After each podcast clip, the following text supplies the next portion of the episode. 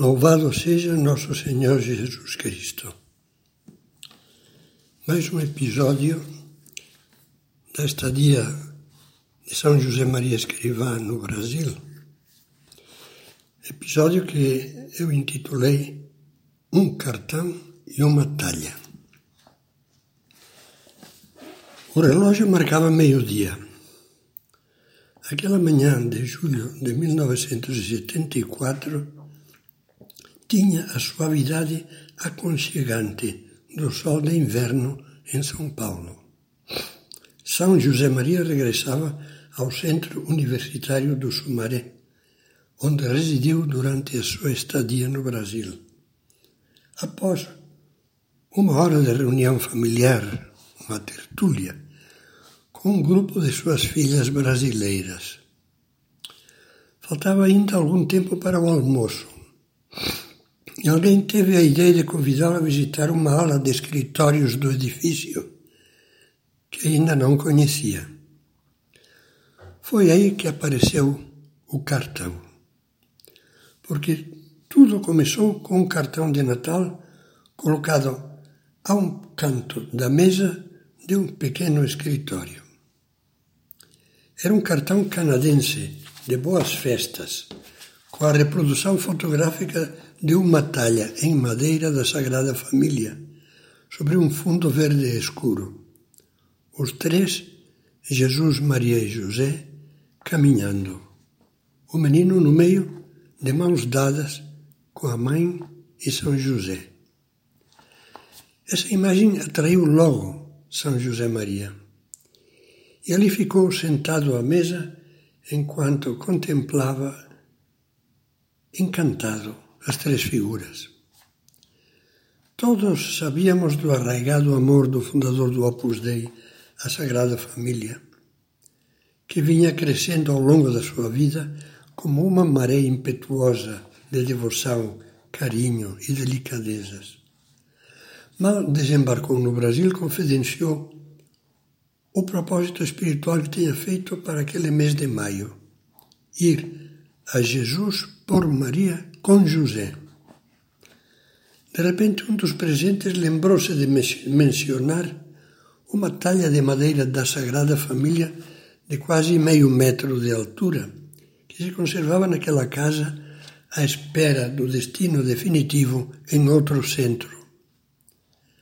Bastaram uns momentos para que a imagem de Jesus, Maria e José, caminhando também de mãos dadas como as do cartão, repousasse sobre a mesa diante do santo. Punha os olhos cativado em cada uma das três figuras.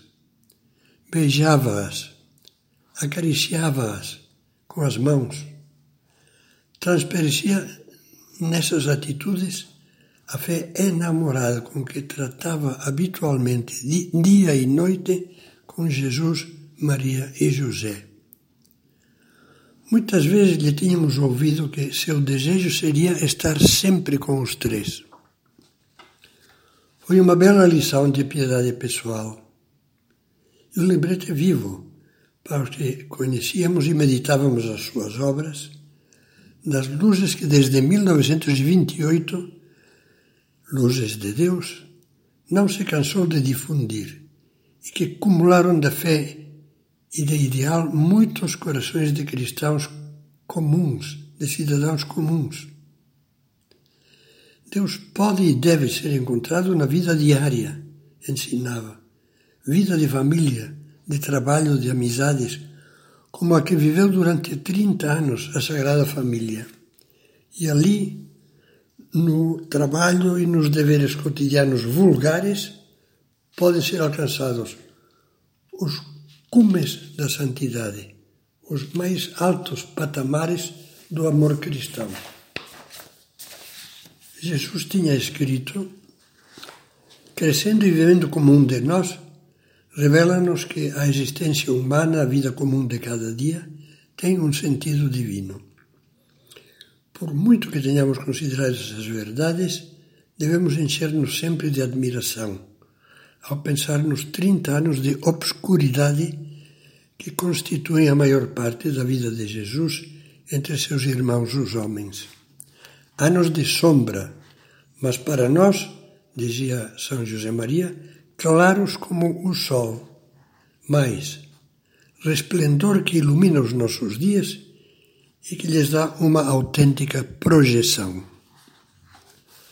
A imagem de papel e a imagem de madeira foram um farol que projetava nos que ouviam e ouviam o cerne da mensagem do fundador do Opus Dei, que Deus chama todos os batizados à santidade e que a vida cotidiana, corriqueira, comum, vivida na presença de Deus, colocando amor nos detalhes diários, pode e deve ser um luminoso caminho de santidade.